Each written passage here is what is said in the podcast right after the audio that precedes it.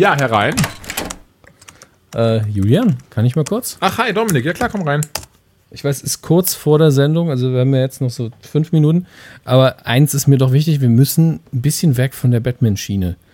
Ähm, langsam mutiert es ja doch zu der This Week in Gotham Podcast oh. und ich weiß nicht, ob wir das machen sollen. Dann sollte ich wohl einfach selber einen Batman-Podcast machen.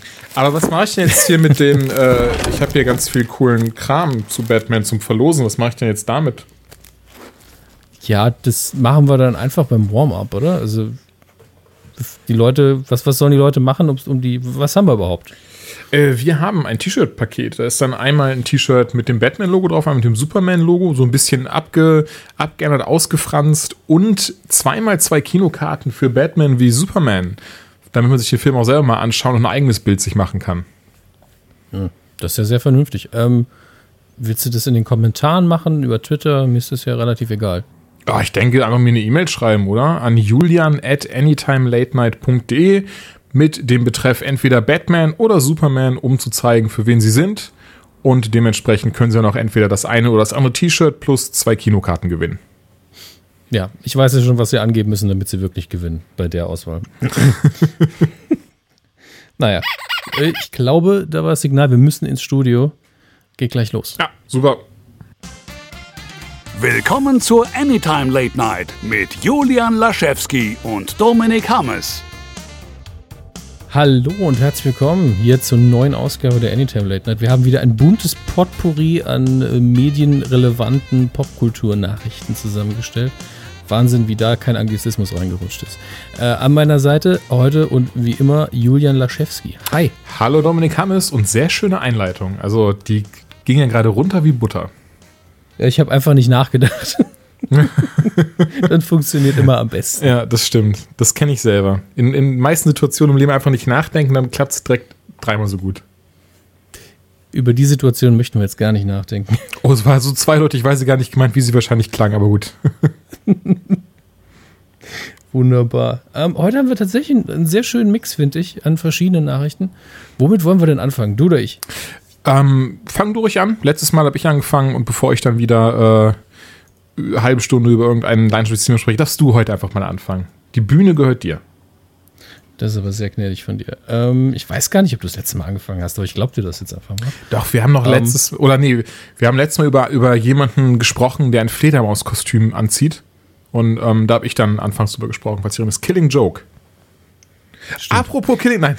Nein. Go, du bist dran. Ausnahmsweise mal nicht. Äh, die Nachricht hier wollte ich schon seit der zweiten Late Night reinbringen und hat sie dann immer vergessen.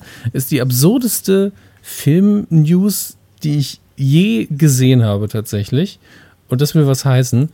Ähm, das wurde zuerst bekannt, ich glaube, das war beim, beim Sony-Hack, weil ich glaube, es geht hier um Sony-Property. Äh, ähm, da werde ich aber gleich während live nochmal nachrecherchieren, nicht, dass ich das falsch sage.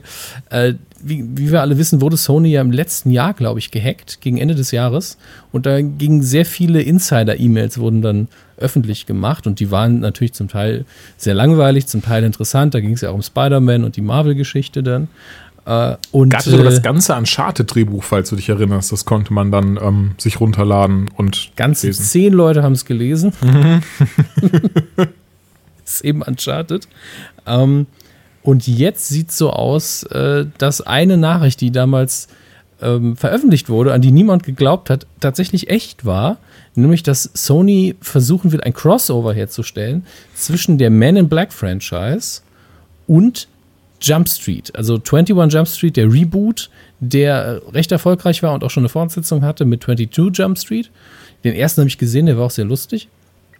Und ähm, ist allerdings eine, ein, naja, das war ein Reboot beziehungsweise eine Fortsetzung auf einem Niveau wie eben sowas wie die nackte Kanone und nicht so ernst. Denn 21 Jump Street, auch wenn das jetzt keine bierernste Fernsehsendung war in den 90ern, war ja doch keine, keine, keine Comedy. Das war ja relativ ernste Teenie-Polizisten-Dramaserie, ähm, die damals Johnny Depp äh, bekannt gemacht hat. Und man in Black hat eigentlich einen recht guten dritten Teil abgeliefert und obwohl Komödie auf einem ganz anderen Level und das eine ist Sci-Fi, Fantasy, Action-Spektakel mit Aliens und das andere sind zwei Typen, die irgendwo als Polizisten undercover arbeiten und es ist einfach zur Welt, die nicht zusammengehören. Oder zumindest nicht zusammengehören sollten. Nee, wirklich nicht. Also da ist ja ganz ehrlich, jegliches Comic-Crossover, wir haben es ja hier schon mal angesprochen, He-Man vs. Superman, ergibt für mich mehr Sinn als das. Das ist ungefähr so, als würde Peter Klöppel morgen bei HSE 24 moderieren. Das ergibt einfach keinen Sinn. Ja, das Problem bei sowas ist ja auch, im ersten Moment hört es sich einfach nach was ganz Offensichtlichem an. Zwei erfolgreiche Franchises, lasst uns sie zusammenpacken, um mehr Geld zu machen. Das ist jetzt so, finde ich, das Erste, wonach es sich anhört und nicht irgendwie nach etwas, was wirklich, wie du schon sagst, Sinn ergibt oder etwas ist, was man jetzt zwingend sehen wollte oder, ne, sie, ne? Ja, aber das ist ungefähr so, als würde McDonald's sagen, wisst ihr, was die Leute lieben? Chinesisches Essen und was sie noch lieben, ist Käse. Also lasst uns einfach ein chinesisches Gericht nehmen und dick mit Mozzarella überbacken. Das passt auch nicht zusammen. Das hört sich mega geil an. Tatsächlich nicht. Das werde ich nächstes Mal ausprobieren. Dann bestelle ich mir meine Ente mit äh, Erdnusssoße und den Nudeln und dann haue ich da einfach so 30 Büffel Mozzarella drauf, pack das in die Mikrowelle und esse ja. das. Und ich wette mit dir, das wird super lecker schmecken. Mhm. Die Küche einer Nation aus laktoseintoleranten Menschen kombiniert mit Käse. es muss funktionieren, es muss lecker sein. Lass uns einfach dieses Brand, äh, Wildschwein mit Nutella einschmieren. Nein, äh, Men in Black und 22 oder 21 Jump Street gehören einfach nicht zusammen. Zumal nicht, wenn Jonah Hill und Channing Tatum in der Version, in der man sich kaputt lachen soll. Das ist einfach Schwachsinn. Da hätte tatsächlich die alte Fernsehvariante besser zugepasst. Ähm, und dann auch nur auf eine sehr subtile Art und Weise. Wobei und Men in Black doch jetzt auch nicht so ernst sind, die Filme. Die haben natürlich nicht diese Blödeleien, diesen Klamauk wie die Neuauflagen der Jump Street-Filme. Aber Men in Black, also zumindest, ich muss ja sagen, ich finde den, hab den ersten, den fand ich recht gut da. Ich glaube, 97 kam der ja sogar raus, ja, also schon 97. sehr lange her. Ähm, Man in Black 2 fand ich total doof, um es jetzt mal ganz ähm, mhm. salopp zu formen, so was klingt doof, das ist mein Fazit Man in Black 2. Und Man in Black 3 war okay, ich fand ihn aber teilweise viel zu gezwungen, die, die, ich meine, du glaubst, weißt schon, welche Szene ich meine, ich will gar nicht zu viel vorwegnehmen. Du meinst die Story und dass man versucht hat, das so ein bisschen äh, in einen Kreis zu bauen, genau. dass das alles mehr Sinn ergibt. Ähm, das hat man ja auch Man in Kung Fu Panda 3 versucht und da hat es geklappt, aber hier nicht. Den habe ich bisher noch nicht gesehen, glaube ich. Aber Teil 1 von Man in Black hat 97 bei mir ganz heftig eingeschlagen. Ich war genau in dem richtigen Alter. Ja. Und es waren, ich fand die Mischung zwischen Ernsthaftigkeit und äh, Komik so gut wie bei Ghostbusters damals. Also es war der beste Vergleich, der mir damals eingefallen ist. Ähm, und natürlich, du hast da ein großes Spektakel, visuell geht einiges ab. Die, der Humor von Will Smith mit Tommy Lee Jones zusammen ist auch sehr, sehr schön gewesen. Aber genau dieses Verhältnis, dass es hier zumindest in dieser Welt sich alles ernst nimmt. Also es geht hier für diese lustige Welt schon um eine ernsthafte Bedrohung. Und deswegen ist alles, was geschieht, auch irgendwie emotional wichtig. Der zweite Teil ist einfach zu gezwungen lustig gewesen. Das ist in meinen Augen das Hauptproblem vom zweiten ja. Man in Black, denn es gab viele gute Elemente und im Kino habe ich auch viel gelacht. Aber wenn man den dann später nochmal guckt und ein bisschen ruhiger ist, dann ist er tatsächlich von der Story her sehr, sehr schlecht. Und ähm, irgendwie fühlt er sich auch nicht wie eine logische Fortsetzung an. Ähm, Teil 3 hingegen hatte, hat viel wieder richtig gemacht, fand ich, dass die Story ein bisschen gezwungen war, verstehe ich in deinen Augen. Aber nach diesem total aufgeregten zweiten Teil war der dritte dann irgendwie wieder so ruhig, dass ich gedacht habe, wenn der zweite nie passiert wäre, wäre das okay. Aber irgendwie passt das jetzt auch nicht mehr in die Reihe rein. Und das tut dann so ein bisschen weh, wenn der zweite total Zirkus ist und der dritte sehr in sich ruht und eigentlich eine gute Geschichte erzählen will. Das, ist, das hat mich total verwirrt. Aber ist mir wesentlich lieber als der zweite. Aber trotzdem, das, das passt null zusammen. Ja, das stimmt schon. Und ich weiß nicht, warum man das immer noch verfolgt. Also ich denke wirklich im ersten Moment, so böse das klingt, und ich meine natürlich, das ist die Motivation für viele Filme, Serien und auch Spiele, danach müssen wir uns gar nichts vormachen.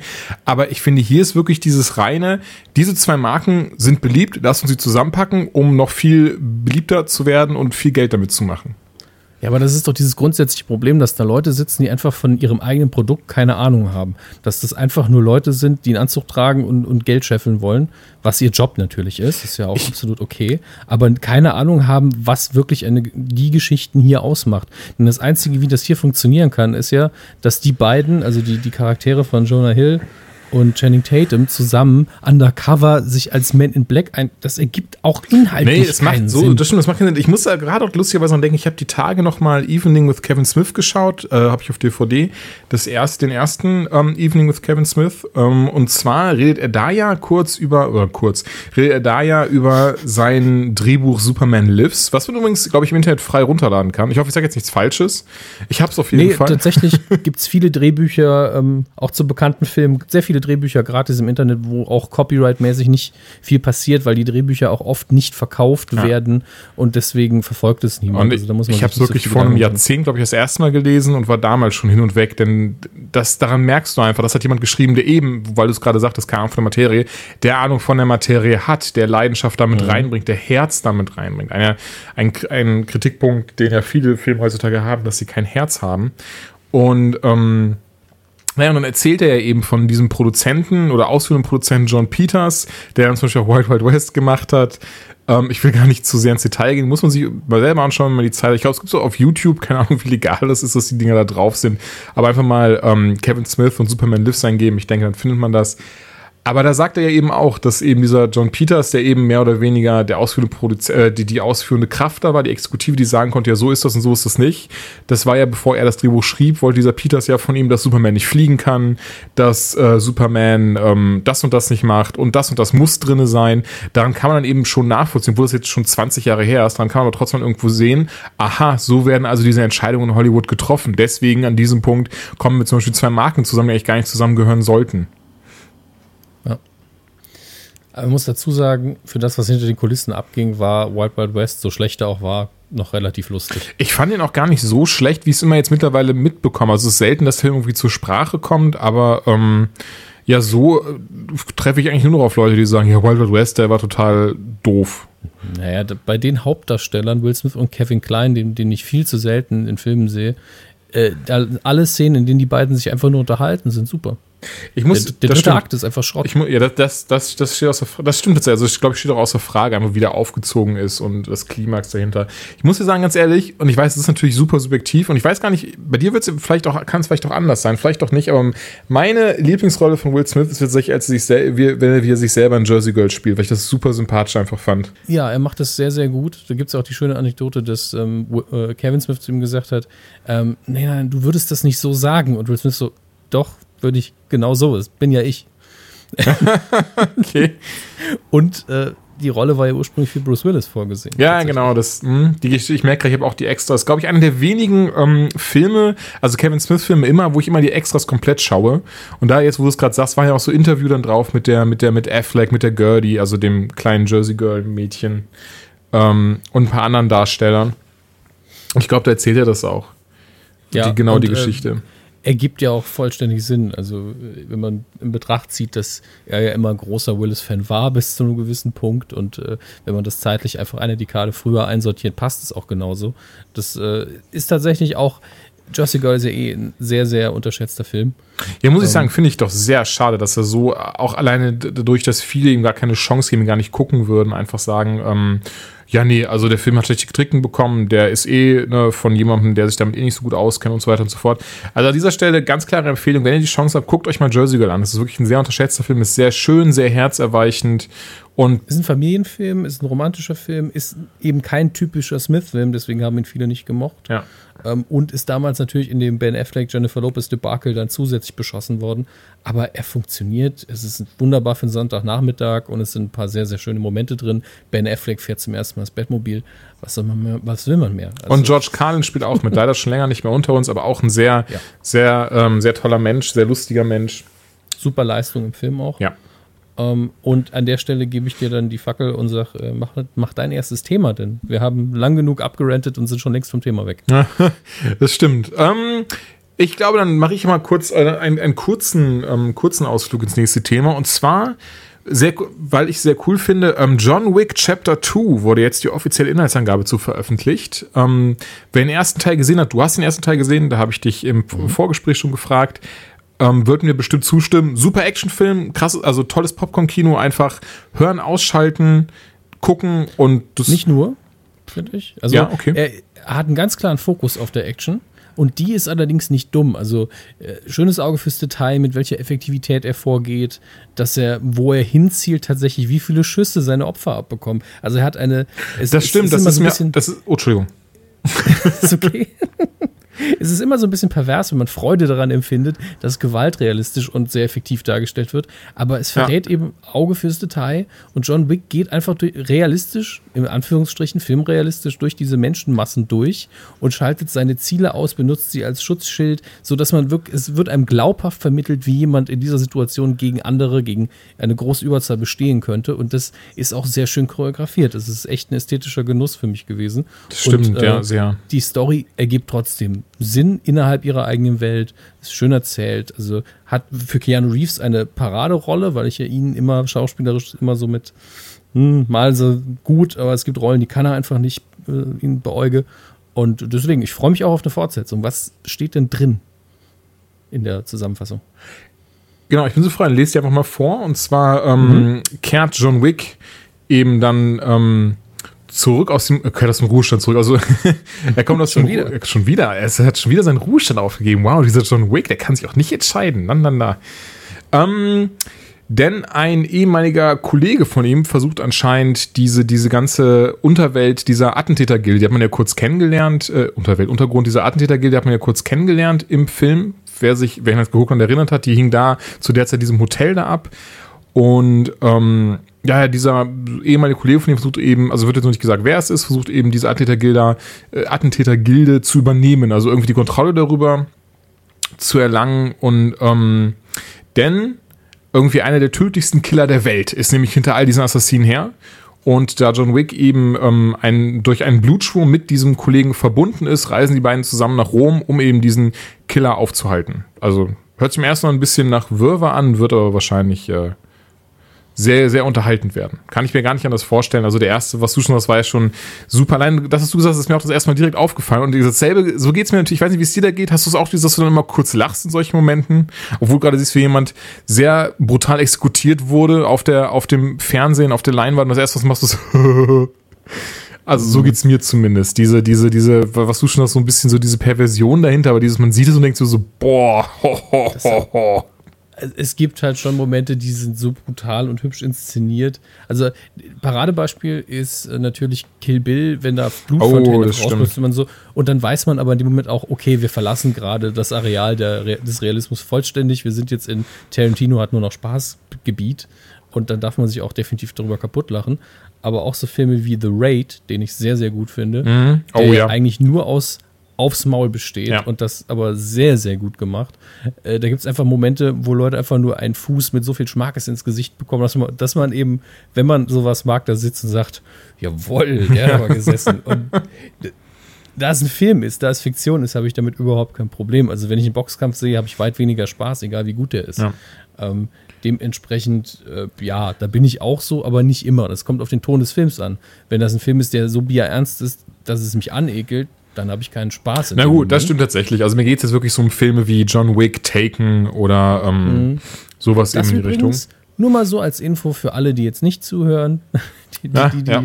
die, die, diese Lektion wissen müssten, Taken und John Wick passen zum Beispiel super zusammen. ähm, John Wick tatsächlich noch einen Ticken unrealistischer, ähm, vor allen Dingen in der Findest Art der Moral und der, und der Weltdarstellung. Na gut, okay. Aber ich finde, äh, das sind zwei Figuren, die könnten zumindest in einer Szene aufeinandertreffen und ich würde es akzeptieren, dass die sich zum Beispiel kennen. Ja, wobei, ja gut, das, aber ich denke gerade, so gegeneinander würde es, glaube ich, nicht funktionieren, weil ich, also nicht, nicht, nicht zusammen natürlich. Das Ding ist nur, weil ich glaube, John Wick würde einfach sofort Liam Neeson Charakter, mir fällt gerade nicht mehr ein, wie er leider heißt, erschießen. Einfach ohne großartig irgendwie, weil, weil, ne, Taken ist eher darauf ausgelegt, dass Liam Neeson seine Fäuste und seine Füße benutzt. Meistens zumindest und ähm, später auch mal zum Schießeisen greift. John Wick ja nicht. Und das hast du ja auch schon erwähnt, ich muss trotzdem noch mal kurz unterstreichen. Ich finde es super gut gemacht, dieses, dieses ähm, eiskalt berechnete, dass er seinen Opfern immer direkt in den Kopf schießt oder in irgendeiner Form, also wirklich, er macht das gezielt, eben nicht dieses Videos, wie man es auch eventuell auch aus mehr aus älteren Action, so zum Beispiel wie Die Hard kennt, dass er einfach eine Maschine und dann sondern das passt aber auch da wiederum zum Charakter. Das stimmt. Ähm, sondern hier, was ich übrigens am besten finde und hoffe auch, dass es, um nochmal kurz so einen Schlenker zu finden, dass ich hoffe, dass es auch in John Wick Chapter 2 dann ähm, ähnlich gemacht wird, Chapter 2, Chapter 2 gemacht wird, auch wenn sie auf diesen tödlichsten Killer der Welt treffen.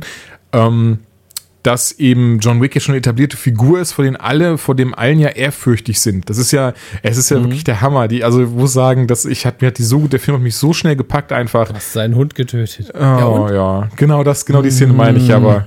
Du, bei wem? Was? Du hast was? Und dann ruft er ja John Wick an und sagt, John, John, wir können das doch wie normale Menschen klären und was weiß ich. Also Hammer. Von daher, ich hoffe, ich hoffe, der zweite Teil schlägt einfach genau in dieselbe Kerbe und dann werde ich mich auch wunderbar unterhalten fühlen.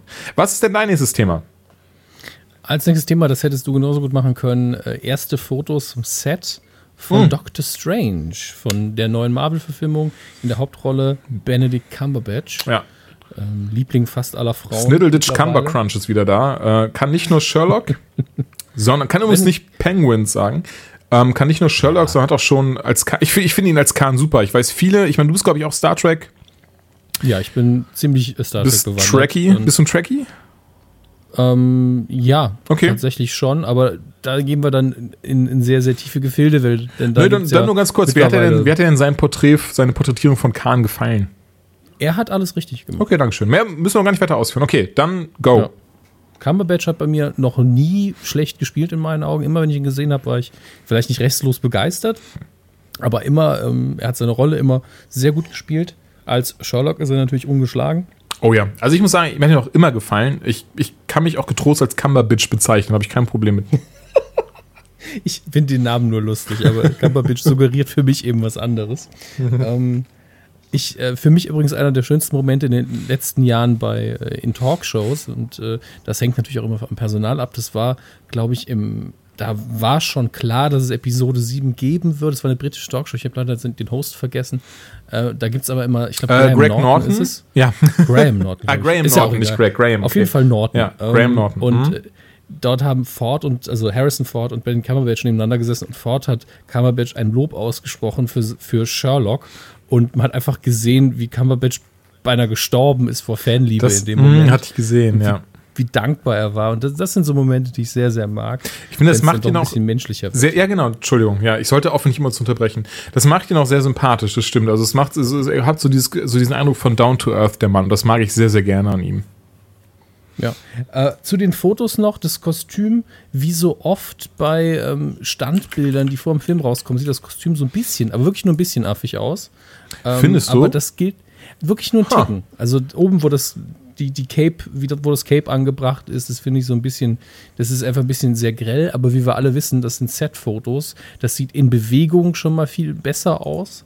Und das sieht auch nach der Farbkorrektur und allem nochmal ein gutes Stück besser aus. Also gar, gar nicht so, dass es jetzt irgendwie äh, im, im Netz hieß, boah, was ein scheiß Kostüm, viel zu bunt oder so. Ist mir nur gerade aufgefallen, dass es ein bisschen affig aussieht, was aber auch an der Figur liegt mit dem hochgestellten Kragen. Man ist sehr nah an der Comic-Vorlage bei Doctor Strange hier.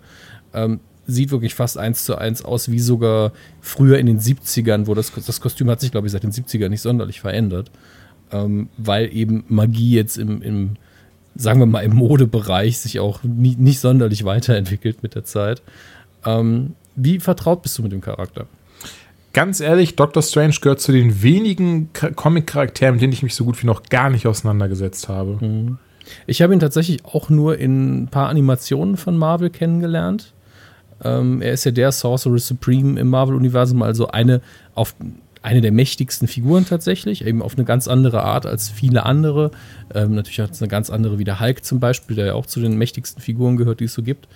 Und ähm, ist natürlich wahrscheinlich eine Schlüsselfigur später im äh, MCU jetzt, was die, ähm, den Kampf gegen Thanos angeht. Ja. Weil er eben auf eine ganz andere Art und Weise mächtig ist. Ähm, es ist ja immer dieses, das ist aber auch das, was mich stört an Charakteren wie ihm oder auf der DC-Seite Dr. Fate, diese sehr mächtigen Magier, da wird, ist, da wird die eigene äh, Logik im eigenen Universum so ein bisschen außer Kraft gesetzt, wenn man sagt, ja, Magie müssen wir eh nicht erklären, die funktioniert einfach. Und das stört mich so ein bisschen. Also die, die schwächeren Magier, wie zum Beispiel Constantine, äh, die ergeben viel mehr Sinn für mich, denn dort geht man auch ein bisschen zurück auf, ähm, was für esoterische Informationen gibt es denn wirklich? Was wurde denn wirklich gemacht? Ob das funktioniert hat oder nicht, ist ja erstmal irrelevant. Ähm, aber Konstantin arbeitet sehr viel mit ähm, Ritualistik und Zaubern, die man auch wirklich aus dem äh, esoterischen Bereich kennt und aus ganz alten Schriften. Ob, hat wahrscheinlich nie funktioniert natürlich, aber er ähm, funktioniert nach ganz anderen Regeln. Und äh, bei Dr. Fate und bei äh, Dr. Strange habe ich immer das Gefühl, ja, was wir gerade wollen, funktioniert. Ich weiß, ich, ich nörde hier total ab, denn Superman fliegt und keiner erklärt es mir auch. Aber das sind nun mal die Regeln, ja. Und wenn äh, Dr. Strange habe ich das Gefühl, wenn, wenn montags der Drehbuchautor Bock hat, dann kann er das und dienstags kann er es nicht mehr. Und das finde ich dann so ein bisschen fragwürdig. Äh, deswegen ist für mich immer wichtig, was für eine Hintergrundgeschichte steckt noch persönlich in der Figur. Was ich damals, ich weiß nicht mehr, wie der Film hieß, aber es gab einen Marvel-Animationsfilm, wo man die ähm, Ursprungsgeschichte von Doctor Strange gesehen hat, zumindest eine Variante davon. Das war recht interessant, aber auch da hat, hat die Magie für mich wenig Sinn ergeben innerhalb der Welt. Aber das ist egal, also das ist ein, das ist was, das kann ich nicht verlangen, tatsächlich. Also es, da fühlt einfach außer mir, glaube ich, niemand die Notwendigkeit zu sagen, dass, dass man das irgendwie erklären muss. Ich weiß nicht, wie es dir da geht. Nee, das stimme ich dir schon zu. Sehr gut. Sehr gut. Ja, ja, das ist nur dir wichtig. Hm, sehr still. ähm, ist schon okay. Aber ich weiß tatsächlich nicht, worum es in dem Film gehen soll. Wahrscheinlich ist es wirklich seine, seine Origin-Story. Das denke ich aber auch. Also zumindest, wenn man so die, sich die Setbilder anschaut. Ich muss sagen, ich bin wirklich nicht so, haben wir ja gerade schon festgestellt, nicht so wandelt mit dem Charakter. Ich glaube aber auch so vom Kostüm her, oder? Ich, er sieht jetzt nicht so aus, als wäre er schon der komplette, vollständige Stephen Strange, sondern eher so, so gerade so dieses so, oh, ich kann ja. Doch, eigentlich. Doch? Eigentlich schon. Okay. Also, das ist sein finales, ups, das ist sein finales Kostüm. Okay, ich habe es tatsächlich heute mal einmal kurz gesehen. Ich habe es gerade mal kurz gesucht auf die Schnelle, so mega professionell. Habe es nicht gefunden. also Dann, ich wüsste nicht, wie es noch viel anders aussehen ja. könnte. Und äh, klar, man sieht hier, wie er durch die Gegend Aber das läuft. muss ich sagen, ich, ich persönlich empfinde es auch als angenehmer. Ich meine, natürlich, wir beide haben den großen Vorteil, wir kennen die Comics, wir kennen die Ursprungsgeschichten, aber ich fände es angenehm, wenn man da mal zum Beispiel einen direkt ins kalte Wasser werfen würde. Bisschen wie bei Batman, wie Superman. Oh, ähm, da ist ja auch schon direkt Batman etabliert. Das Gute ist, hier haben sie es ja quasi durch die Nolan-Filme schon, schon gut gehabt, dass, dass er eben, da, da erfährt man den Ursprung. Aber auf jeden Fall fände ich das so auch sehr gar, gar nicht so schlimm. Einfach wenn in Doctor Strange, oder ich würde so heißen der Film, oder vielleicht wird auch ein bisschen an, aber ich denke, wir von aus, wenn wir in Doctor Strange einfach direkt wissen würden, äh, direkt reingeworfen werden würden und halt immer wieder mal so ein bisschen von der Origin erzählt wird, aber viel eher direkt so einen, so einen vollständigen ja, Film hätten, ohne großartig immer wieder, äh, ohne großartig anfangs erklären zu müssen, wo kommt er überhaupt her, wieso hat er seine Kräfte, wieso ist Sherlock auf einmal ein übernatürlicher Magier, sowas halt ich glaube persönlich, dass das Risiko noch kaum ein Studio eingehen wird. Wenn überhaupt, dann ist es Marvel. Ich glaube, die haben einen sehr guten äh, Draht zu ihrer, zu ihrer Businessabteilung, wo es dann heißt, wir können das Risiko mittlerweile mal eingehen. Ich fände es tatsächlich auch gut, wenn man so in den ersten 15 Minuten ihn direkt auf dem, nicht den Höhepunkt vielleicht, aber auf seinem etablierten ähm, Mächtelevel sieht und in Aktion auch sieht. Und dann e-, eben gezwungenermaßen leider, weil irgendwie muss man es ja für die Masse auch erklären, dass er das jetzt alles kann, ähm, in Flashbacks eben erzählt, aber es wäre schön, das mal ein bisschen flott zu erleben. Ich fand am besten gelöst bisher bei den neuen Marvel-Filmen war das bei Ant-Man, ist ja auch eine Figur, die kaum jemand kennt. Ja. Und da hat man es ja eigentlich recht clever gemacht, indem man eigentlich den neuen Ant-Man und den alten gleichzeitig eingeführt hat, sodass man zwei Origin-Stories auf einmal erzählt hat. Und das obwohl es sich nie angefühlt hat wie eine Origin-Story. Fand ich aber auch so. Lustigerweise kannte ich, als ich den Film zum ersten Mal geguckt habe, ähm, tatsächlich nur Hank Pym als Ant-Man hatte ähm, wirklich vor Jahren halt immer wieder mal in, in Comics wie den Avengers ihn gesehen oder bei Spider-Man mal eine Gastrolle und hatte dann gar nicht den, ähm, den neuen Ant-Man, Scott, Scott Lang, oder? Ich glaube. Ja, ich glaube, Scott Lang. Tatsächlich mit, mit deswegen muss auch sagen, genau, mit Ant-Man bin ich jetzt nämlich auch nicht so der, der, der Top-Kenner drin. Deswegen, also ich glaube, Scott Lang, das ist ja dann der, der von Paul Rudd gespielt wird. Und Michael Douglas spielt eben Hank Pym, den älteren ähm, Ant-Man, wo er, glaube ich, in den Comics noch gar nicht so alt ist, aber wir wollen jetzt gar nicht so weit ausholen. Auf jeden Fall war das eben für mich so dieses, ähm, wo ich dann sagte so, hä? wieso ist Ant-Man ist doch Hank Pym und dann war das eben, wo es dann aber schnell Klick gemacht hat, als ich dann gesehen habe, dass er da eingebrochen hat, noch so, ach ja stimmt, habe ich auch schon mal in den Comics irgendwo gelesen. Es gibt ja eigentlich, äh, es gibt ja quasi zwei Ant-Man. Ant-Man. Ant-Man. Die Ant-Man. Es sind die Ant-Man, genau. die X-Men und die Ant-Man. ah. Naja. Das wäre es eigentlich soweit, denn bis auf die Set-Fotos und dass es mit ihm diesen Film geben wird, wissen wir ja noch nicht viel.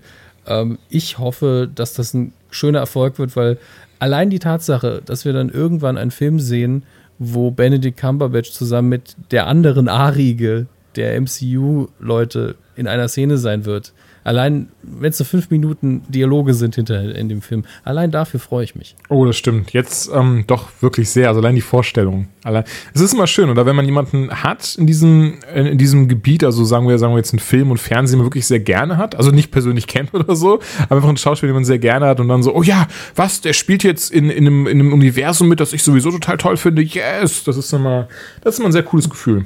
Ja, und dann auch noch mit einer Figur, die eben wirklich äh, auf eine gewisse Art über den Mächten der anderen steht, der jedem von denen Schnippchen schlagen kann, indem er verschwindet, indem er irgendwas verzaubert, indem er irgendwas tut, Ja. worauf die überhaupt keinen Einfluss haben, ist natürlich immer wieder sehr schön. Weil ich, ich weiß, also ich finde das Casting auch top für ihn, ihn als Dr. Strange. So irgendwie hat man jetzt gesagt, ja, Benedict Cumberbatch spiel, äh, spielt, weiß ich nicht, äh, den Winter Soldier oder sowas. Also wäre direkt so, äh, was? Nee. Eine reine Actionfigur passt zu ihm nicht Deswegen, gut, also ich finde, mit Dr. Strange haben sie ihn super besetzt, Ja. weil Strange tatsächlich auch in den Comics jemand ist, der ähm, sehr versiert ist, wenn es im, im Umgang mit Sprache geht. Und ähm, von daher, ich denke, haben sie mit ihm die, genau die richtige Wahl getroffen.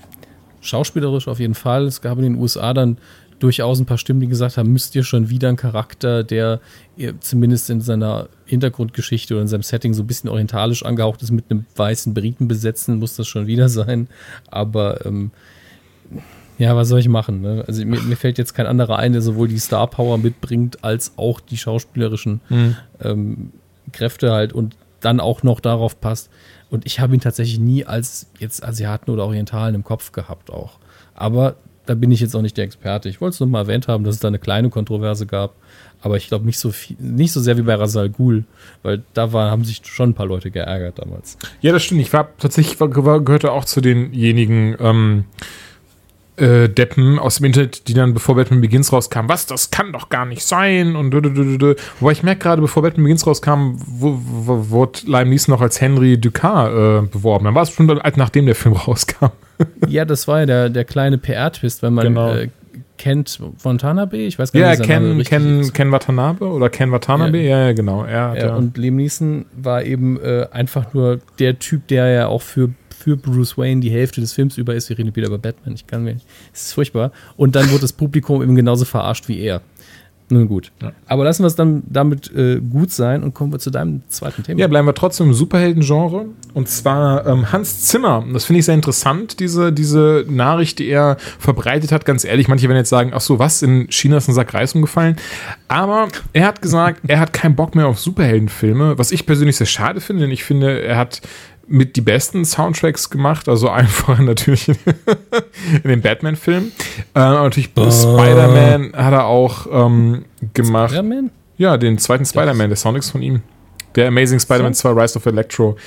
Ähm, Ach so. Okay, ich war jetzt noch bei den alten und da war es ja Danny Elfman. Ah, okay, ja, das stimmt. Ähm, dann Sherlock Holmes für die Sherlock Holmes-Filme mit Downey Jr., wo es jetzt kein Superheldenfilm ist. Ich kann mir vorstellen, dass das auch dazu zählt, das haben wir es kurz erwähnt.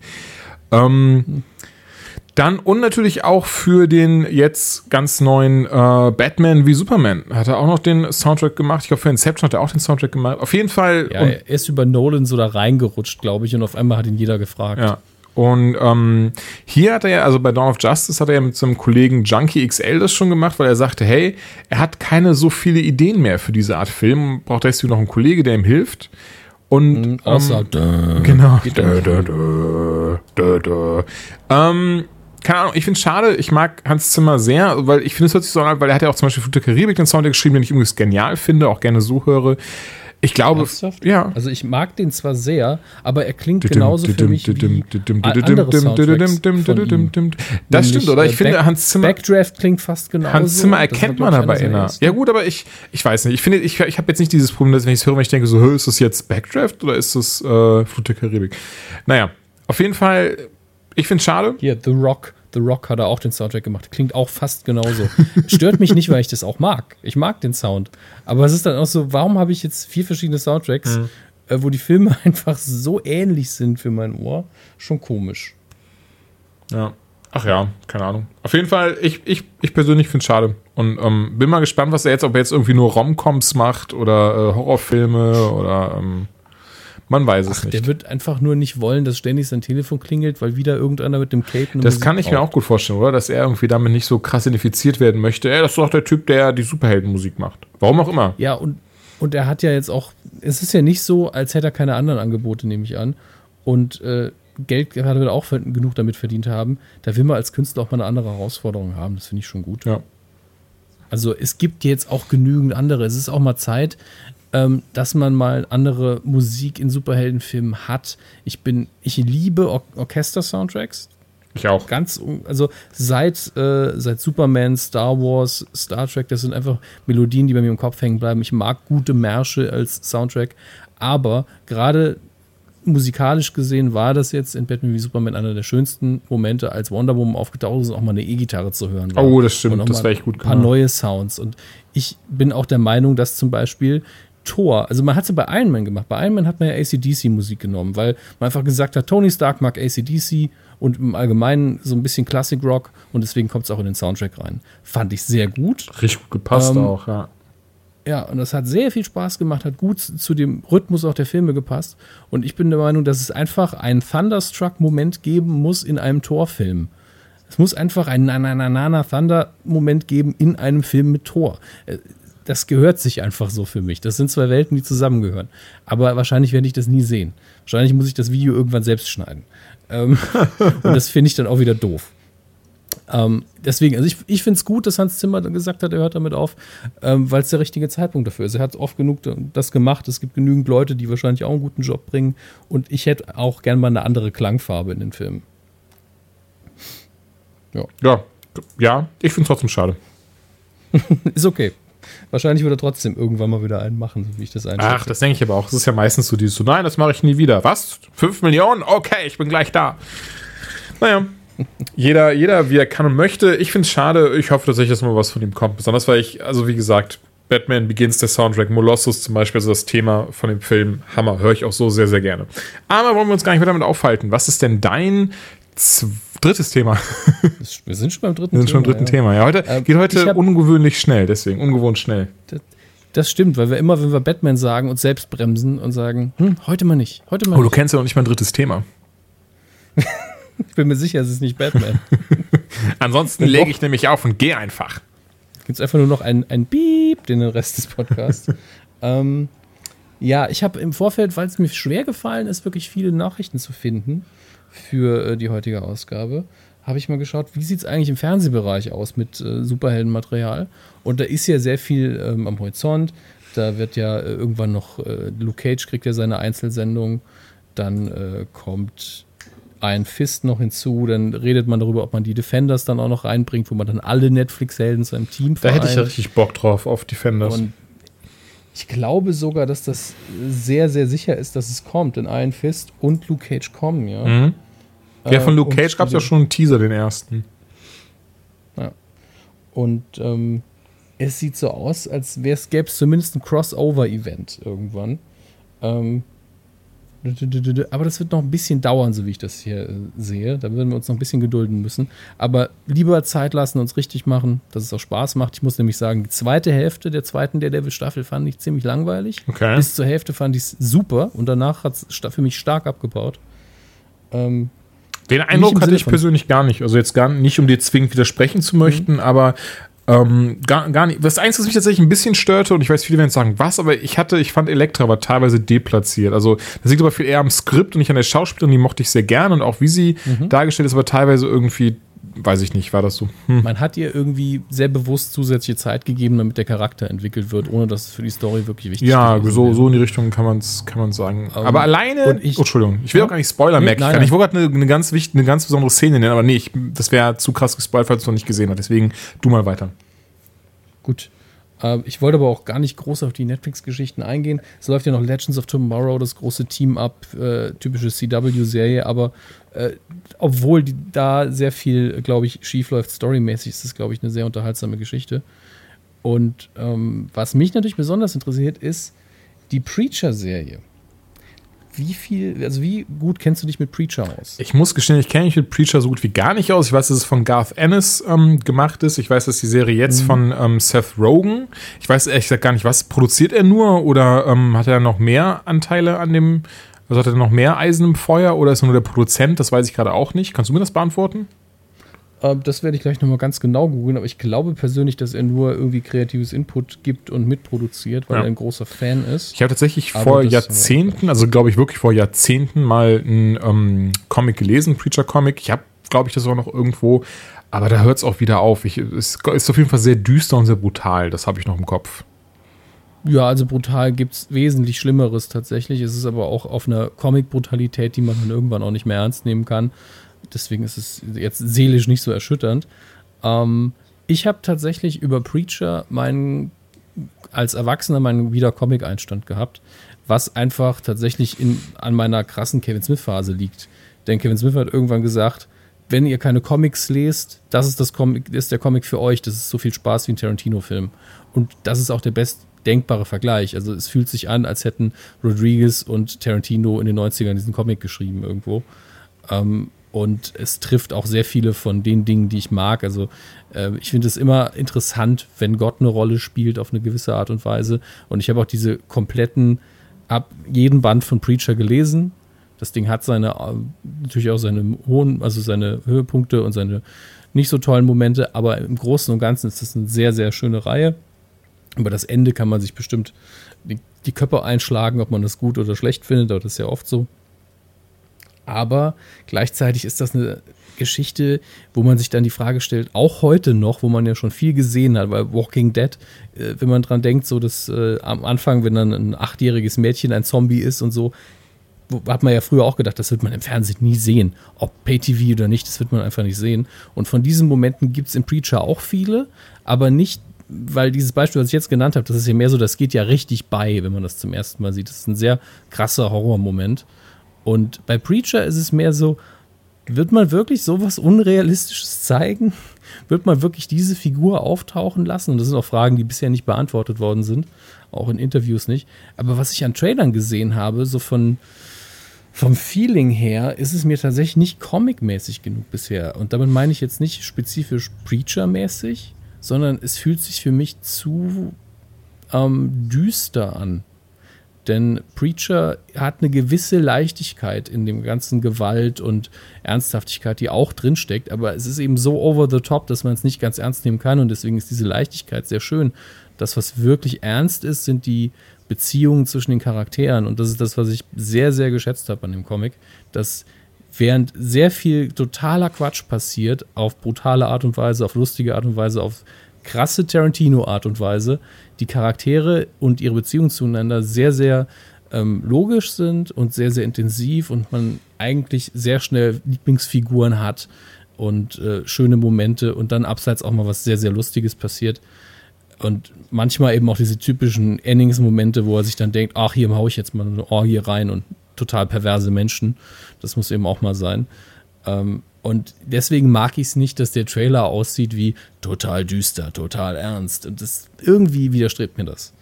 Naja, vielleicht wird es ja am Ende nicht so sein. Hoffen, hoffen, hoffen wir es einfach, oder? Ich meine. Ja, Oder ich mein, es wird doch sein und es wird vielleicht auch trotzdem gefallen. Das weiß man ja zum Glück im Vorfeld alles noch nicht. Klar. Aber ich kann schon Ich verstehen, ja- wenn man da eben in dem Punkt dann ein bisschen verängstigt ist. Äh, verängstigt, Ja, also weil es ist ein bisschen zu hoch gegriffen, Wort, beziehungsweise oder auch das falsche Also- Wort, ja. ich bin ja auch jemand, der immer sagt, äh, wenn jetzt diese Adaption mir überhaupt nicht gefällt, gibt es die Comics immer noch. Ja. Die kann ich immer noch lesen, die sind da und das ist alles okay.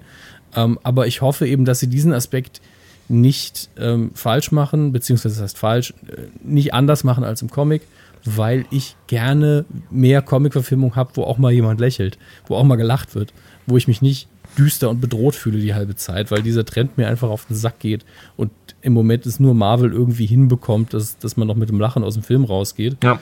Und auch die werden im Moment düsterer, was aber an der Storyline liegt. Ja, stimmt, also ähm, ja, Civil War. Punkt. Eben. ähm, ich ich, ich sehe gerade, laut IMDb wohlgemerkt, hat Seth Rogen in einer Episode wohl den Regiestuhl inne. Mhm. Was ich interessant für seine Karriere finde, was aber jetzt für die Serie nicht so viel aussagt, denn der Regisseur ist halt im Film mehr so, ja, ne? Ist schön, dass er Weißt da ist. Seth Rogen, ich muss sagen, ich mag Seth Rogen sehr, sehr gerne. Also das vorweg. Aber er ist ja wirklich auch nur bekannt geworden wegen seiner Lache, oder? Das ist, ist so Ähm, dieses.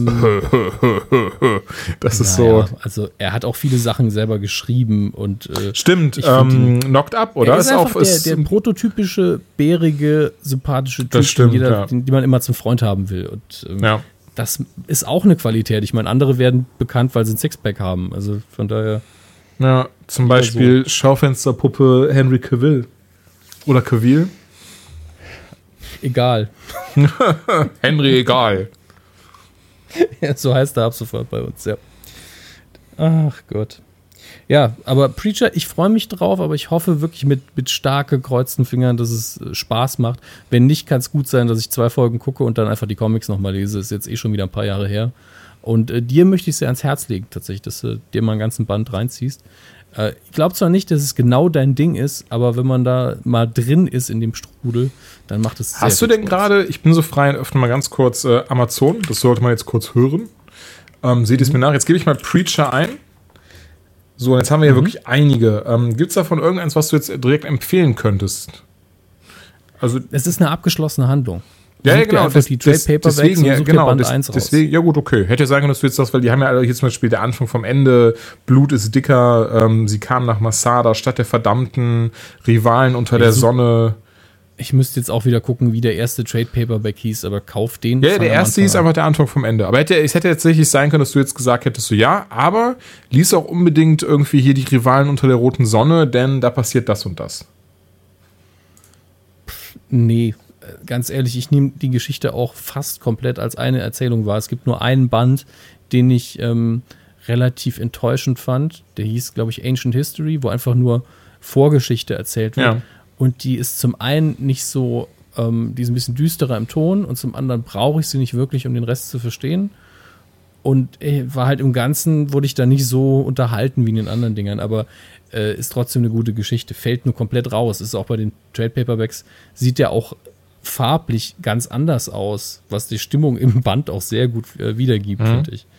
Ähm, ja, der erste ist Anfang, der Anfang vom Ende im Deutschen. Und, Okay, äh, Band 1 ist liegt dann einfach jetzt im. Warenkorb. Wie, wie viel würdest du dafür bezahlen? Für, meinst du jetzt zu Comics, meinst du jetzt für diesen, diesen Nee, für diesen Comic jetzt, wie, Amazon, wie viel die dafür Also ich habe jetzt die englische Version genommen, die deutsche ist ja 25 Euro, was ich ein bisschen viel finde. Also ich habe immer so, wenn ich mir so Paperbacks kaufe, immer so diese 20 Euro Grenze, die nehme ich immer. Sag ich 20 Euro, ist okay, damit dafür kann ich es lesen. Wenn es am Ende nicht gefällt, ist nicht so schlimm, waren halt 20 Euro. Okay. Ich habe nur gerade, weil ich im Zweifelsfall dann immer bei den typischen Gebrauchtanbietern noch Achso, mal ich dachte so, nachschaue, wie viel ich Comics bestell da dir mal doppelt. Dann kann ich die verschenken, wenn ich die empfehlen Ja. möchte. Ähm, da habe ich eher Filme, die, die diese Kategorie fallen. Ich bin ja, auch mal ganz kurz dann ähm, ein bisschen von mir preiszugeben, ich äh, mag das gar nicht. So gebrauchte Comics oder gebrauchte Bücher oder sowas, einfach aus einem ganz vollen Grund. Das ist so dieses, ich bin auch jemand, der so ein bisschen monkmäßig, nachdem er jemandem auch die Hände geschüttelt hat oder so, dann kurz danach, ich habe immer so ein Handdesinfektionsmittel dabei, sich damit dann die Hände einreibt und so. Von daher, ich bin da sehr eigen, was sowas angeht. Verstehe ich zwar gut, aber zwei Sachen dazu. Ich habe mittlerweile sehr viel Zeug Gebrauch gekauft und da ist einfach auch der, der geldwerte Vorteil, wo ich dann sitze und sage, ich habe gerade für 20 Euro so viel Unterhaltung gekauft. Ja, ich muss auch äh, dazu sagen, ähm, es kommt natürlich drauf an, ganz klar. Wenn du mir jetzt, jetzt ich habe es jetzt nicht mehr hier vorliegen, wenn du jetzt sagst, ja, aber du kriegst das statt für 25 Euro für 5 Euro, dann würde ich es natürlich auch machen. Aber wenn es wirklich ein marginaler Unterschied ist, dann nehme ich doch lieber immer eher die neue Fassung, weil ich eben, wie gesagt, da schon gerne. Aber wie viele Bücher du schon für 5 Euro bekommen kannst. Also bei Büchern ist es sehr krass. Ja, stimmt, bei Büchern Comics ist es sehr, sehr meistens krass, ein bisschen mehr. Bei Comics hat man den Vorteil, dass die Leute meistens sehr gut darauf aufpassen. Und du wirst sehr oft Sachen finden, die sind sogar noch eingeschweißt, weil einfach jemand sie geschenkt bekommen hat und Ja. verkauft sie dann Ja, direkt wieder. stimmt. Aber das kenne ich. Das, ja, das soll es gewesen sein dazu. Du hast noch ein Thema und dann sind wir sogar schon. Ich habe noch ein Thema, Ende. Ich glaube, da können wir heute können wir heute in aller Ruhe zum Ausklang finden, weil wir sind, liegen gut in der Ja, Zeit. sehr gut. Und zwar das Finale der zweiten Staffel von Star Wars Rebels. Star Wars Rebels ist ja jetzt die zweite Animationsserie oder beziehungsweise die zweite Computer-Animationsserie, 3D-Animation von aus dem Hause, ähm, ach so, macht's eigentlich jetzt Disney? Auf jeden Fall aus dem Hause LucasArts ähm, über Star Wars. Die erste war ja dann die Clone Wars 3D-Animationsserie. Es gab auch noch eine Zeichentrickserie, da geht es aber wirklich um die 3D-Animierten. Hast du Clone Wars gesehen oder interessierst du dich gar nicht für diese, diese. Clone Wars habe ich nur ein bisschen reingeschaut. Mhm. War, ähm, habe immer wieder gehört, dass man da dranbleiben muss, dass es echt gut ist gegen Ende. Und äh, ich habe aber in Rebels reingeschaut und Rebels fand ich richtig gut. Das war mir lustigerweise, bin ich auch durch auf Clone Wars gekommen, weil ein ähm, guter Freund gesagt hat, ja, guck das, aber entweder fängst du direkt bei der äh, dritten Staffel an oder du guckst halt bis zur dritten mit dem, mit dem ähm, Hintergr Hintergedanken, das wird erst ab der dritten richtig gut, weil dann die Macher gemerkt haben, oh, unsere Zielgruppe ist gar nicht 6 bis 12, sondern eher äh, 26 bis 40. Mit Kindern. Genau. Ja, man muss eben beide irgendwie. Und das stimmt tatsächlich. Gerade Clone Wars ist ja, glaube ich, die fünfte und die sechste war die letzte. Die sechste hat sich komplett auf ähm, Yoda konzentriert. Die waren richtig düster teilweise, aber auch richtig gut gemacht. Also ich war sehr froh, den doch komplett geschaut zu haben. Allein die Maul-Sage, also wie es mit Darth Maul weiterging, fand ich sehr gut, weil er einfach in Episode 1 eigentlich gar, gar nicht wirklich in irgendeiner Form äh, war einfach so, ne, er war, die, er war halt die dunkle Bedrohung, die man dann halt zweiteilt. Aber das hat er überlebt. Wie er überlebt hat, kann man in Clone Wars sehen. halt. Uh, sehr schön. naja, und jetzt sind in die Rebels und an dieser Stelle ganz kurz, es könnte spoilerisch werden. Wer jetzt also selber gucken möchte und sich nicht äh, das nicht vorweggenommen bekommen möchte, der ja, macht jetzt einfach aus. An dieser Stelle schon mal Danke fürs Zuhören, bis zum nächsten Mal. Und zwar ganz kurz nochmal vorweg, Clone Wars. In Clone Wars spielt eben zwischen Episode 2 und 3, wie man es wahrscheinlich am Namen erahnen kann. Episode 2 ist ja der Angriff der Klonkrieger, dann finden die Klonkriege statt und in Teil 3 rächen sich die Sith. Und in dieser Clone Wars Serie beleuchtet eben die Klonkriege näher auf sechs Staffeln verteilt und dort lernen wir auch allerhand neue ähm, Jedi kennen, neue Personen, konzentriert sich trotzdem hauptsächlich auf Obi-Wan Kenobi und Anakin Skywalker, eben ähm, auch die Protagonisten aus Episode 1 bis 3 und ein bisschen aus 4, äh, beziehungsweise eigentlich ja Anakin Skywalker Episode 1 bis 6, wenn wir, wenn wir ehrlich sind. Wenn wir ähm, naja. ähm, auf jeden Fall hat er noch Anakin eine Schülerin in, ähm, in der Clone Wars Serie, da eben in diesem Punkt ist, in dem er immer noch, immer noch kein Jedi-Meister ist, aber schon jemanden unterrichten kann, weil er genug weiß von der Macht, weil er sich als jemand erwiesen hat, der das sehr gut kann. Und zwar ähm, Ahsoka Tano. Erinnerst du dich an sie? Vom Namen her jetzt nicht, leider. Okay, Ahsoka Tano ähm, ist, glaube ich, ein. Nee, Quatsch, Twi'lek ist falsch. Ich, jetzt komme ich auf den Namen nicht mehr leider. Ich muss sagen, so versiert bin ich da auch nicht. Ich bin zwar großer Star Wars-Fan, aber nicht so, dass ich jetzt wirklich jede Rasse beim Namen kennen würde.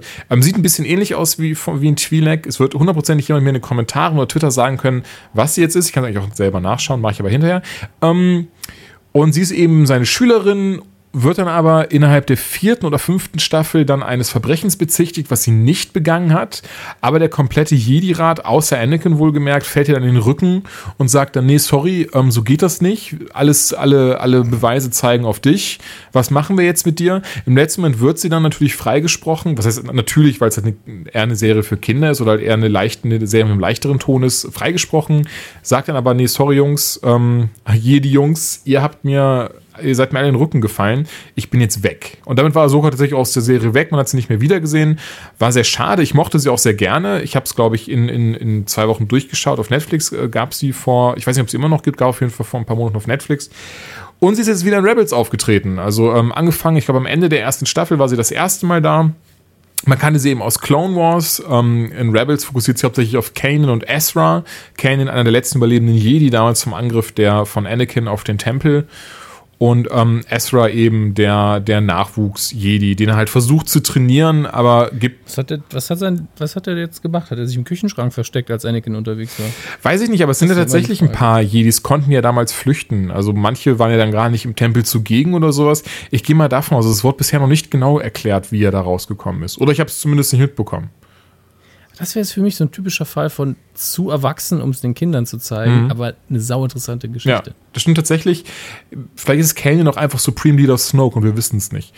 Um, jeder ist Supreme jeder ist Snoke. Wenn ich eins gelernt habe, dann ist es einfach von Gollum bis zum Imperator und Leia einfach jeder. Leia, wie absurd das ist. Die kommt doch selbst in dem Film noch mal vor. Ja, das ist ja das Geniale. Das ist ja, das ist ja der Plot-Twist, den niemand kommen sieht. Han Solo, ist Han Solo George ist Supreme Leader Snoke. Naja, auf jeden Fall. Das ist eigentlich George Lucas. Ja, das ist, aber das würde ich dir sofort abkaufen. Also da hätte ich gar kein Problem mit. Also ja, nee, komm, das habe ich kommen sehen. George Lucas Supreme Leader Snoke natürlich, so wie er sich benimmt. Naja, auf jeden Fall, ähm, Rebels ähm, spielt dann zur Zeit zwischen Episode 3 und 4. Das heißt, Anakin ist schon Darth Vader. Und ähm, sie treffen dann auch in der zweiten Staffel, Anfang der zweiten Staffel, wieder auf Vader. Also zumindest erstmal Kanan und Ezra.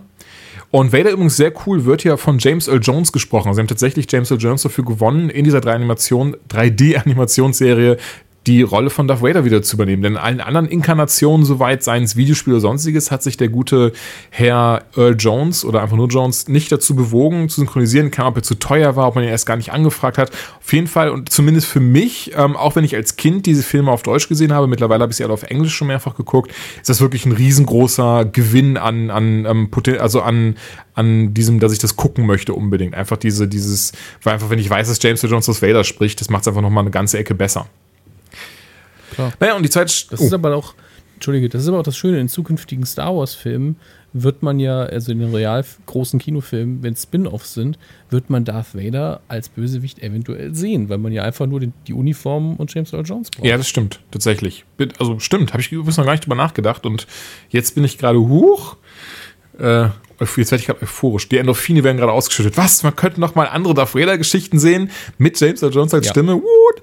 Ähm, auf jeden Fall, Staffel 2 lief er dann darauf hinaus und dann eben für Leute, für mich, die auch Clone Wars geschaut haben, die ein bisschen mehr in der Materie drin sind, die Star Wars so ein bisschen als Religion wahrnehmen, ähm, war das dann eben dieses so, okay, jetzt muss ja auch Ahsoka auf Anakin treffen, also auf Darth Vader treffen und sie muss erstmal rausfinden, dass Darth Vader Anakin ist und so weiter und so fort. Denn sie hat ja immer noch Anakin Skywalker im Kopf. Jemand, der eigentlich sehr, sehr lieb war, herzensgut. Zumindest in der Clone Wars Serie war immer jemand, der. Zumindest in der Serie. Ja, ja. Im Film ist er deswegen, Film ist ein ziemlicher, ziemlicher, äh, whiny, whiny Emo. Ne, der, der nicht möchte, dass in Clerks 2 über ihn lustig gemacht wird. Aber in, ähm, nee, in der Clone Wars Serie ist tatsächlich, finde ich auch persönlich die viel bessere Darstellung, viel, viel angenehmere Darstellung von Anakin. Also jemand, der sehr, sehr nett ist, sehr lieb ist und, und naja, auf jeden Fall, das hat sie eben im, im Kopf noch. Das ist so ihr Meister. Wenn sie, sie trifft das erste Mal auf Vader im Weltraum und zwar werden, werden sie, ähm, wird eben die, die Crew rund um Kanan, Ezra und Ahsoka verfolgt von Darth Vaders TIE Fighter und sie merken dann halt direkt, oh, da, das scheint jemand zu sein, der auch mit der Macht sehr stark ist und ähm, beide Kanan und ähm, Ahsoka zusammen versuchen dann halt ähm, durch die Macht rauszufinden, wer es ist. Also im Sinne von, sie versuchen eine Verbindung mit ihm, eine Machtverbindung herzustellen, um eben zu gucken, ist das, ist das ein Sith, ist das ein Jedi, ist das was ganz anderes. Und Vader bekommt es halt mit und ähm, sagt dann halt nur, murmelt so in sich, in sich hinein, uh, The Apprentice lives, also der, der Schüler lebt, der, ähm, der Lehrling lebt und ähm, worauf dann Ahsoka erstmal halt zusammenbricht und Nitro. Und ich muss sagen, das sind so, das finde ich das sehr lustige an der Rebels-Serie. Wenn es gerade so, Rebels hat, würde ich behaupten, die zweite Staffel für mich persönlich vier sehr gute Folgen und der Rest sind alles so Füller-Episoden, die dann wirklich tatsächlich, glaube ich, wieder hauptsächlich an Kinder gerichtet sind. Diese, denn diese vier Episoden haben halt diese ganzen, diese ganzen, ähm, ja, schlagen halt die Brücken zu den Filmen, haben Verweise auf die Filme drin und fühlen sich auch viel erwachsener an.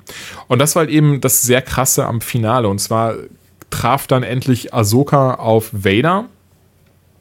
Und ja, der Kampf fing halt erstmal damit an, dass, dass halt Vader erstmal zu ihr sagt, dass er sie erwartet hat und genau wusste, dass sie, dass sie sich nochmal sehen werden und er aber ähm, sie gerne mit, mitnehmen würde, damit sie eben die Macht des Imperators sehen kann und seine Macht sehen kann und sich zur dunklen Seite ähm, bekehren lässt. Und ähm, dem das ist doch wie, wie, so, wie so ein Ex-Freund, der nicht locker Ja, so in die Richtung. Das ist schon so ein bisschen, so, so das stimmt, den Eindruck macht es ein bisschen. Naja, und dann sagt er eben, dafür muss sie ihm aber einfach nur sagen, wo die letzten Jedi sind. Und sie sagt dann natürlich zu ihm so, nee, sorry, ha, kannst mich mal. In dem Moment bedroht halt dann wieder Ezra. Also ähm, Ezra ist auch noch da in dem Kampf mit drin und ähm, bedroht Ezra und sagt, ja, wenn du es mir nicht sagst, Ahsoka, dann wird es eben der Junge sagen. Worauf sie dann sagt, ähm, ich habe bis, bis hierhin nicht geglaubt, dass das unter der Maske wirklich Anakin steckt. Und jetzt weiß ich, dass unter der Maske auch gar nicht Anakin stecken kann, denn so ein Hurensohn war, oh, sind so ein, so ein, so ein, so ein Arsch war Anakin nie.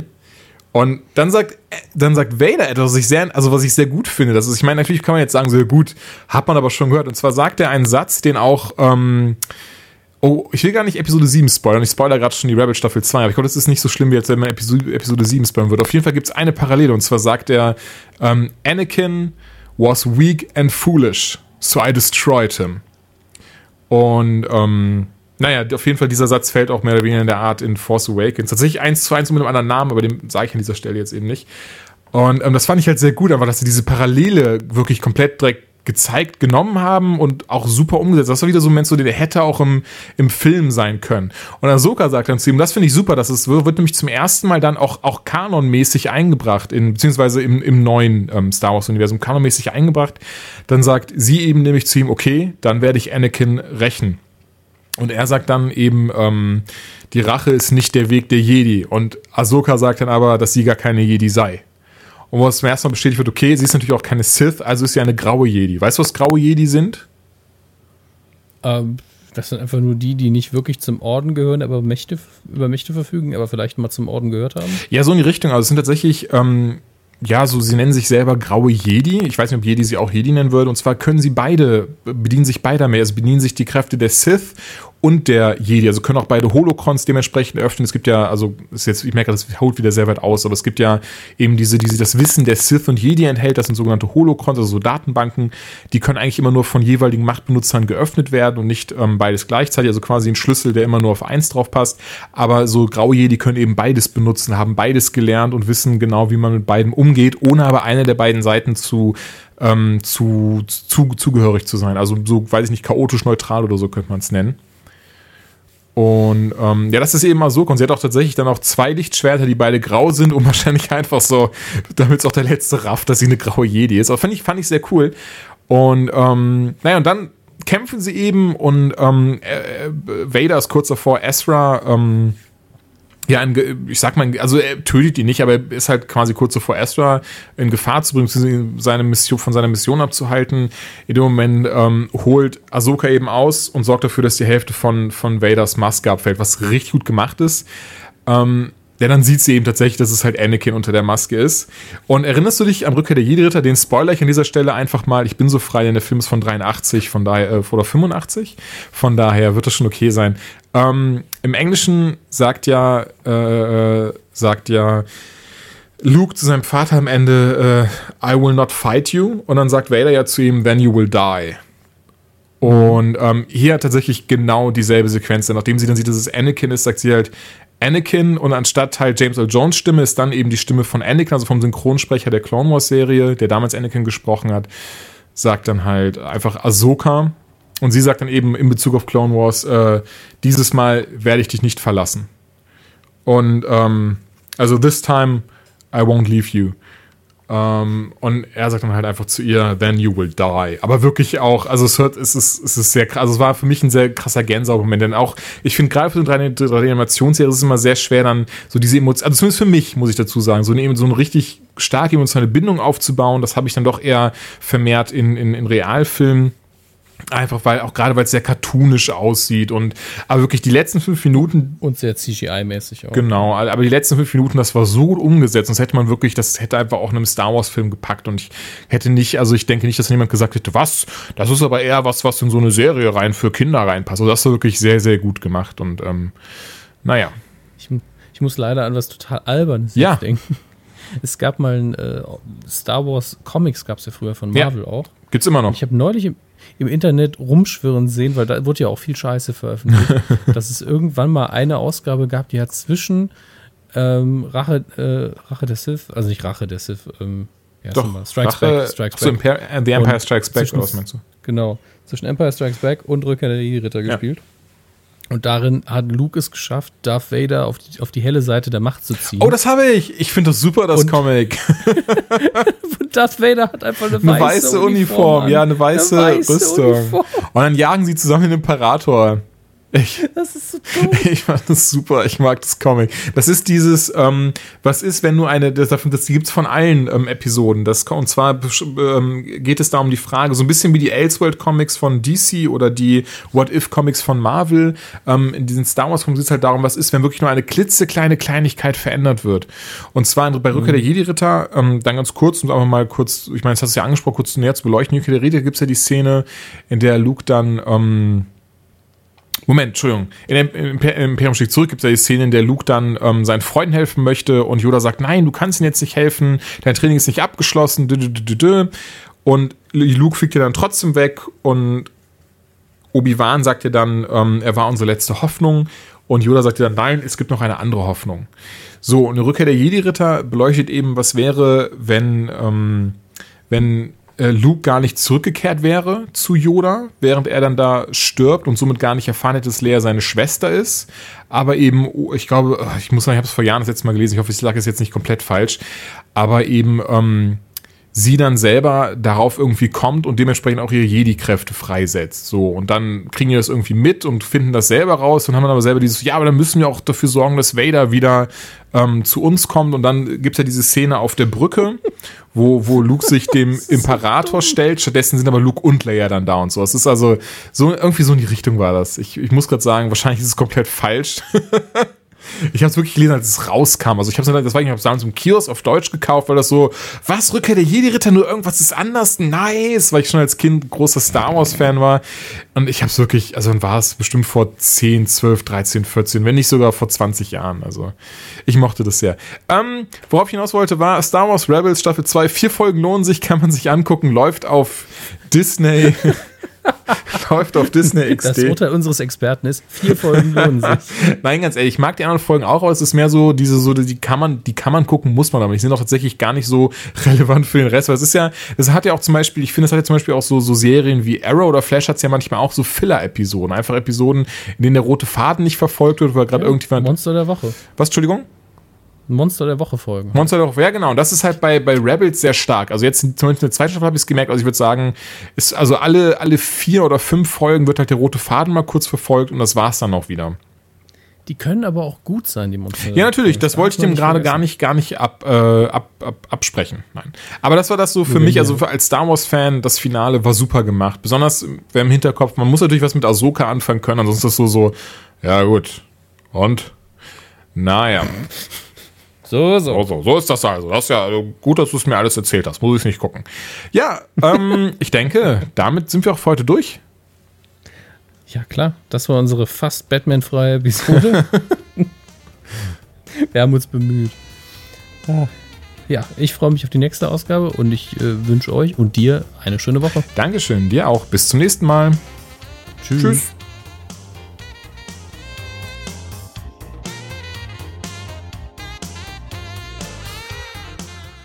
Wie immer am Ende unserer regulären Ausgaben gibt es auch heute wieder einen Sinnspruch, denn wir befinden uns immer noch in der Kategorie Religion und Spiritualität.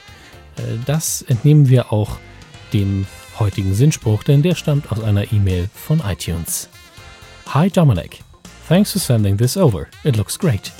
Can you tell me a bit more about the show? Can I ask why it's in the religion and spirituality category? Thanks. Hm.